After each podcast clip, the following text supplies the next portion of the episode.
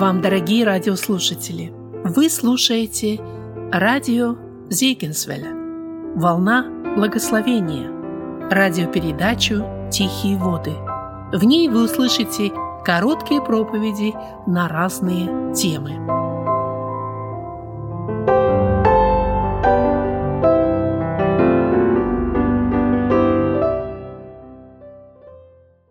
Мир вам, братья и сестры. Мы прочитаем второе послание Коринфянам, третья глава и 18 стих. Второе послание Коринфянам, третья глава, 18 стих.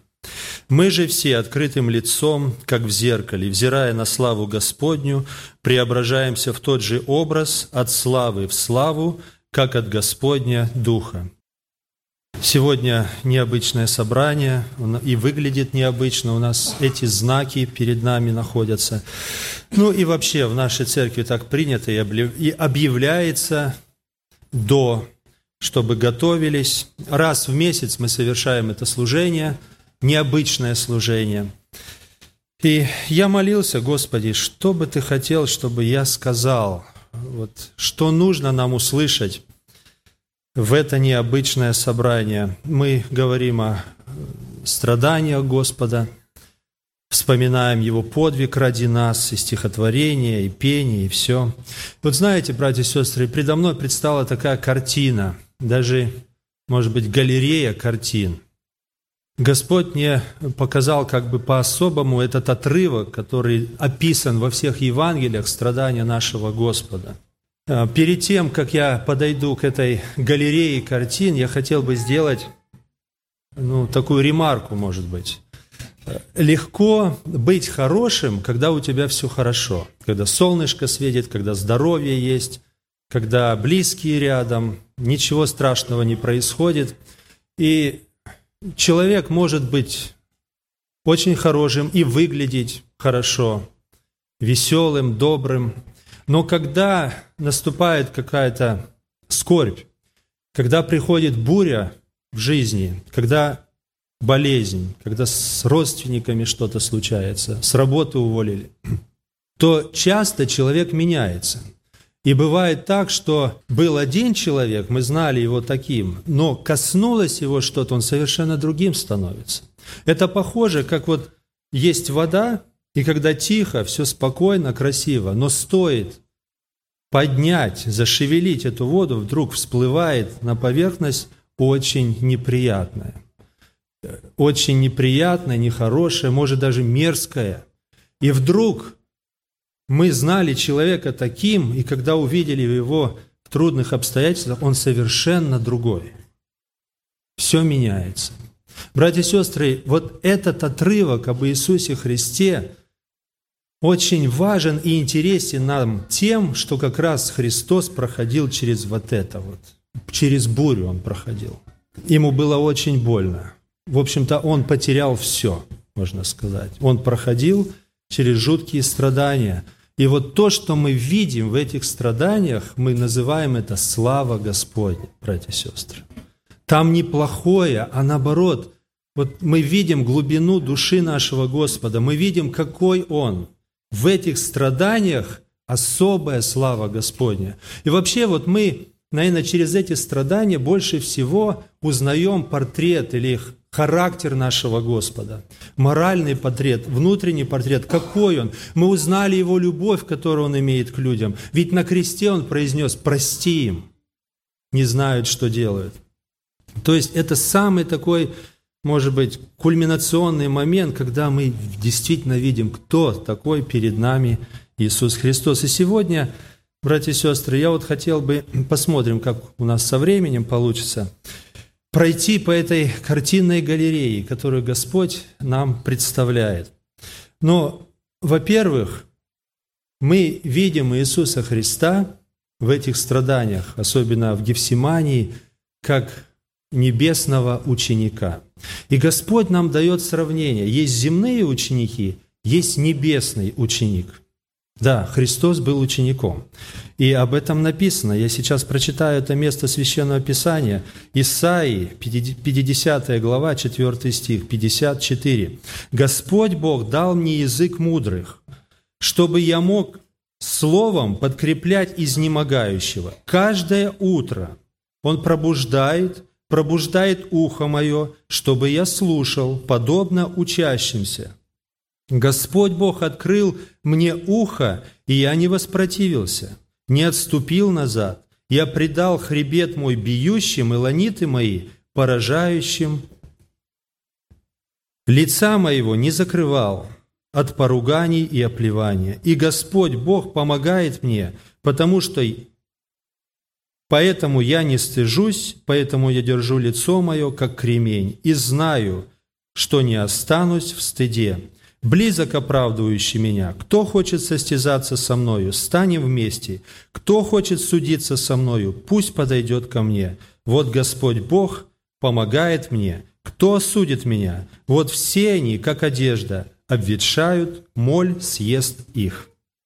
Вот такой отрывок Священного Писания, который открывает отношение нашего Господа к своему Отцу. Отец был его учителем, и он был небесным учеником. Я так и называю.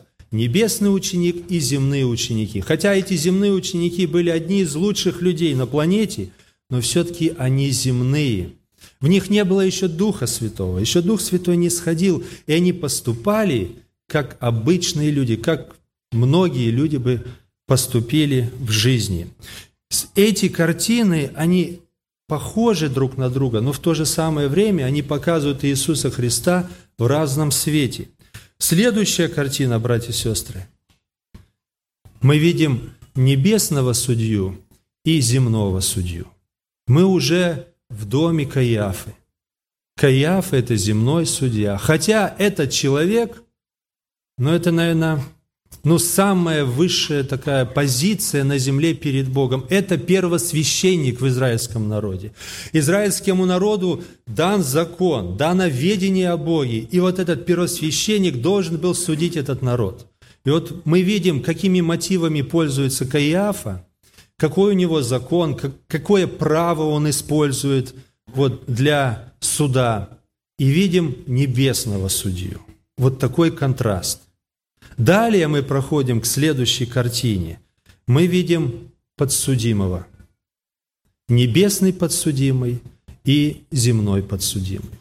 Братья и сестры, мы можем быть в роли как судьи, так и подсудимого. В нашей жизни мы встречаем людей, и мы делаем какое-то суждение о людях. Иногда мы делимся своими суждениями. Очень важно понять, на кого я больше похож – эти картины важны для нас не только сравнить этих двух, но в этой картине увидать, каких черт у меня больше, небесных или земных. Так вот, мы можем быть судьями, можем быть и подсудимыми, когда нас судят, когда нас осуждают, может быть, несправедливо, незаконно, как мы себя ведем. И вот мы видим небесного подсудимого, как он себя ведет, и земного Петра, его тоже осуждали, его обвиняли, и как он себя вел. Пойдем дальше, подходим к другой картине. Это картина двух служителей. Один небесный служитель, наш Господь Иисус Христос, а другой земной служитель. Помните, у первосвященника был служитель, который ударил Иисуса по щеке. Тоже служил, старался служить хорошо – и вот увидеть все-таки мы тоже же верующие, мы служим Господу. Иногда здесь служим, иногда дома, на работах. Как мы служим, на какого служителя мы больше похожи. Тут очень глубоко, очень много рассуждений есть. Дальше, братья и сестры, мы подходим к следующей картине. Мы видим двух учителей или два типа учителей. Один тип учителя – это наш Господь Иисус Христос. А другой тип учителя – это книжники и фарисеи. Помните, Христос сказал Никодиму, «Ты учитель Израилев, и этого ли не понимаешь, этого ли не знаешь?» И вот здесь мы видим, в Синедрионе сидят не только первосвященник, там были книжники и фарисеи, которые учили народ. Тоже два типа учителей. Братья и сестры, а ведь мы тоже учим – мы учим и здесь в собрании учим, и в воскресной школе учим, но более всего мы учим дома, мы учим наших детей. Здесь очень много родителей сидит. На каких родителей, на каких учителей мы похожи больше? На земных или на того, который перед нами сейчас стоит, Иисус Христос. Далее подходим к другой картине, и мы видим двух страдальцев. Страдание для нас тоже всех известно. Кто-то больше пострадал, кто-то меньше, но страдание, оно присуще всем живущим на земле. И вот мы видим небесного страдальца, он страдает, страшно страдает. Как он страдает? Оказывается, страдать тоже нужно уметь. И мы видим земных страдальцев. Два разбойника распятые по правую и по левую сторону, они тоже страдают, но страдают по-другому. Братья и сестры, как мы страдаем, как мы переносим то, что Господь посылает нам в нашей жизни. И, наконец, мы подходим к седьмой картине. И мы видим небесного, но я лучше никакого слова не подобрал, умирающий человек. Умирает Иисус Христос. И рядом с Ним умирают тоже люди. Как умирают люди – знаете, этот вопрос может быть для кого-то и неприятен, но он для всех насущный. Каждому из нас придется быть в этой роли. Нам, каждому, придется умирать. Как мы будем умирать? Мы видим небесного умирающего, как он думает, куда он смотрит. И мы видим земных умирающих, как они ведут себя. Ну и в конце концов, восьмой, восьмая картина. Мы встречаем здесь двух начальников, ну или правителей. Один небесный, царь иудейский, а другой земной – это Пилат. Это два начальника. У каждого из них есть власть. И как они встречаются, чем они отличаются, всмотреться в их черты, всмотреться в их поведение – это тоже займет или даст нам очень много благословений. Но сейчас, братья и сестры, давайте мы пойдем к первой картине. Вернемся к первой картине. Это два ученика. Один земной, другой небесный.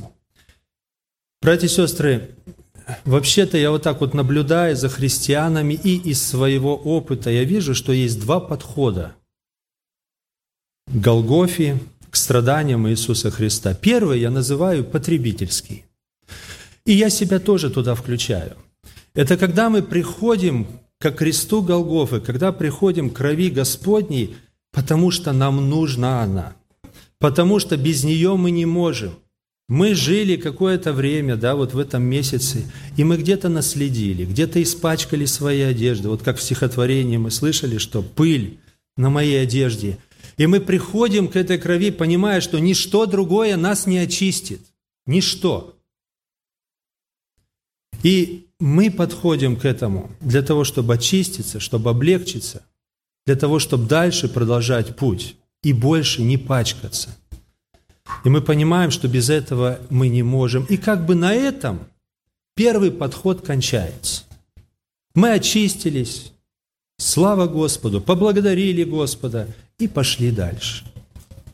Но есть второй подход и второй тип христиан, которые не только очищаются, не только используют это средство для того, чтобы чистым стать, но они смотрят на Иисуса Христа как ученики. Они смотрят и учатся у Иисуса Христа и говорят, а как же это тебе получилось, Господь? Как это тебе удалось? Как ты смог так исполнить волю Отца, что победил? То есть вот этот подход, когда они учатся. Первый подход – это подход потребителя, второй подход – это подход учи, ученика. Когда христианин учится, когда он идет по следам Иисуса Христа. Братья и сестры, первый подход может быть это для младенцев во Христе. Может быть для тех, которые не понимают – но все-таки Библия нас учит, что второй подход правильный, не оставляя первый. То, что Иисус Христос прошел и оставил нам след, Он оставил нам путь, Он оставил нам пример, как нам жить и смотреть, как Он поступал. Без крови Иисуса Христа мы не сможем, мы всегда будем к ней приходить.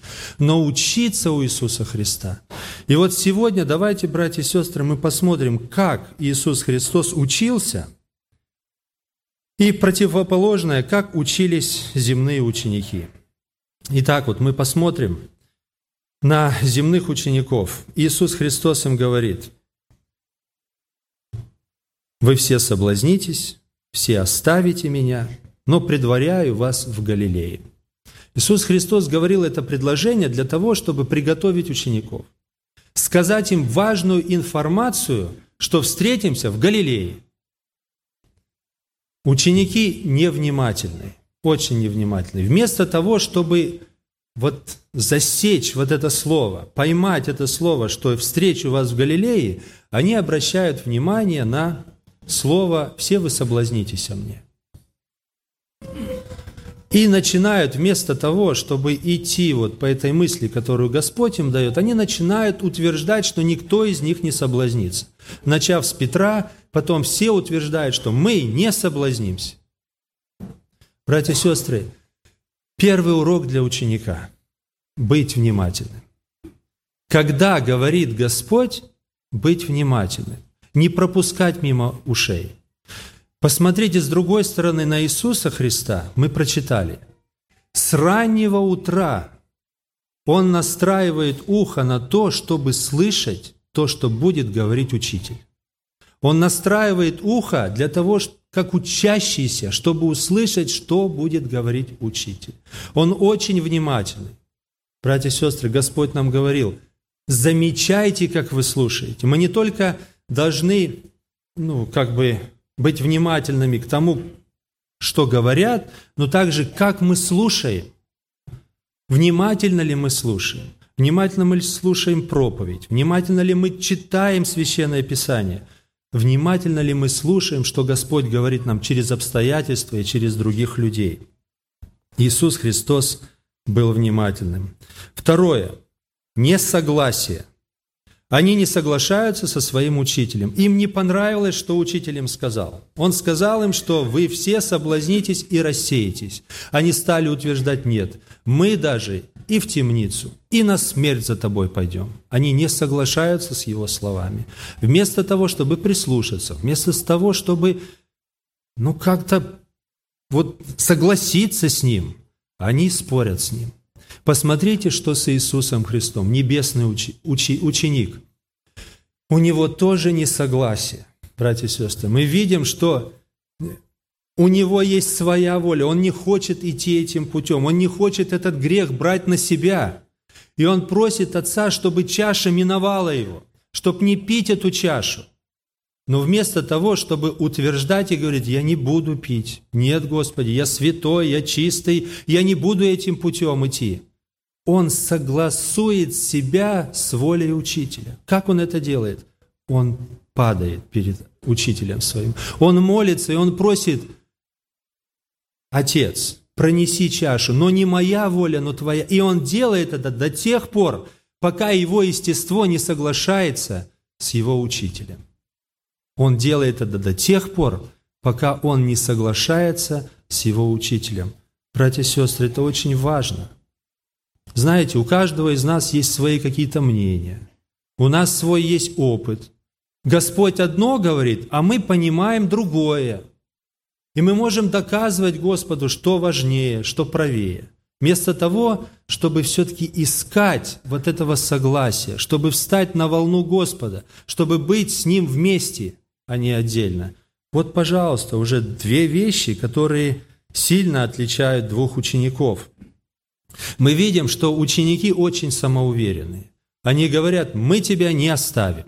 Особенно Петр, не оставим. Уверенность в самому себе, в самом себе. Полагаются на свою плоть, полагаются на свою силу, полагаются на свой разум, полагаются на свою преданность, в то время как небесный учитель, у него тоже есть уверенность, но не самоуверенность. У него уверенность в своем Отце – он знает, что это путь самый правильный, это самый верный, и он уверен в своем Отце. И мы читали, он говорит, что я держу лицо свое, как кремень. Если кто ходит, хочет судиться со мной, подойдите, судитесь, потому что Господь со мной, Бог со мной. Он очень уверенный. но не в себе. Он исполняет волю своего Отца, и поэтому очень уверенный. Братья и сестры, уверенность нам в жизни нужна, но не самоуверенность. Если мы самоуверены, постигнет нас то, что постигло этих земных учеников.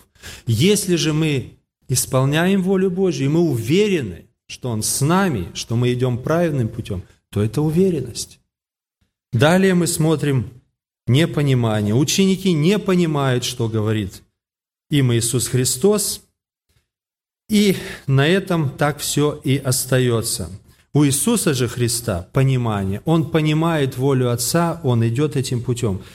Знаете, когда ученик не понимает какой-то предмет, ему становится все неинтересно. Например, примеры не может решать, но не получается. И он просто теряет всякий интерес к этим примерам. Он думает вот убежать куда-то на улицу, там футбол поиграть со сверстниками. А у кого получается, тому интересно решать. Да? Наш учебный опыт. Тот даже хочет что-то посложнее, чтобы ему дали, чтобы у него дальше получалось это делать. Братья и сестры, вот, вот здесь очень важно. Когда мы не понимаем чего-то, нам нужно остановиться и ждать, чтобы Господь нам открыл. Одно дело не понимать ситуации, которая происходит, другое дело не понимать своих действий, что я должен делать в этой ситуации. И вот здесь мы видим огромную разницу – Ученики не понимают. Христос им говорит, что меня возьмут, меня э, будут ругаться надо мной, что меня распнут. Они этого не понимают и вопросов не задают никаких. И теряют всякий интерес, мы видим равнодушие. Господь просит, чтобы они молились, они не молятся, они спят. Ну почему? Потому что неинтересно. Они ничего не понимают, они ничего не знают, что здесь происходит. Но Господь, в свою очередь, Он бодрствует, он весь во внимании, он готов исполнить волю своего Отца во всех мелочах. Он все Писание исполняет, волю своего Отца полностью исполняет. И в конце концов, братья и сестры, что мы видим? Ученики делают ошибочные действия, Петр вынимает меч, потом в конце концов Петр отрекается от Иисуса Христа. В это же самое время Иисус Христос, Небесный Учитель, он поступает очень правильно, у него действия все правильные. Он даже в этом саду добро проявляет к людям. Он в этом саду проповедует Петру, говорит, вложи меч в ножды. Он в этом саду говорит этой толпе, которая пришла, как будто бы вы на разбойника вышли. Он и им проповедует. Он поступает очень правильно и на протяжении всех своих страданий. Он поступает очень и очень правильно. А учеников полный провал. Ну вот это вот сравнение, братья и сестры. У нас уже времени нету. Единственное, о чем бы я хотел сказать, от чему нам надо учиться, братья и сестры? Вот даже смотря на Гефсиманию, смотря на страдания Господа, чему нам нужно учиться? Умей слушать. Нам нужно научиться слушать, внимательно слушать и людей, и особенно Господа. Когда Господь говорит, нам надо быть внимательными. Второе. Умей говорить. Когда Иисус говорил, Он всегда говорил с благодатью. Всегда Его слова были приправлены солью. Всегда Его слова приносили пользу слушающим. Когда ученики говорили, какую пользу они принесли? Если все отрекутся, я не отрекусь. Если и все убегут, я не убегу от Тебя, Господи. Какую пользу приносят наши слова – может быть, они хотели как-то Господа поддержать этими словами. Но мы видим, что они только боль Господу принесли. Когда мы говорим, мы похожи на земных учеников или на небесного ученика. Дальше, не спать, просто не спать. Когда не надо спать, не спать. В собрании не спать. Когда Библию читаем, не спать. Научиться не спать. Вот ученики не умели этого делать. Господь не спал в эту критическую ночь. Научиться не резать, как Петр отсек ухо, да, резал уши. Иногда мы так говорим, может быть, не мечом, но словами режем, действительно. Научиться не причинять боль другим. И братьям, и сестрам, и своим родным. Есть чему учиться, братья и сестры. Научиться не паниковать как ученики испугались и разбежались, мы видим, что Иисус Христос а, не потерял контроль, самообладание не потерял, он вел себя очень спокойно, он не паниковал. Умей не отрекаться от Господа. Мы в стране живем в такой, где ну, не страшно сказать, что я христианин, но иногда, иногда очень страшно своими действиями, своими словами показать, что я христианин. Что я имею в виду? Особенно подросткам, особенно молодежи. Ну так все одеваются, так все себя ведут. И выделиться, не отречься от Христа, это очень тяжело, очень трудно. Вообще это еще страшнее, когда мы языком исповедуем Господа, а делами отрекаемся. Поэтому нам есть чему учиться, братья и сестры. Не отрекаться от нашего Господа. И уметь не унывать. Уныние так или иначе к нам подкатывает. Уметь не унывать. Ученики впали в полнейшее уныние. Как так жить, чтобы уметь выбираться из этого уныния? Выходить из всякой ситуации и радоваться в Господе – Пусть Господь нас благословит. Давайте мы помолимся об этом. Аминь.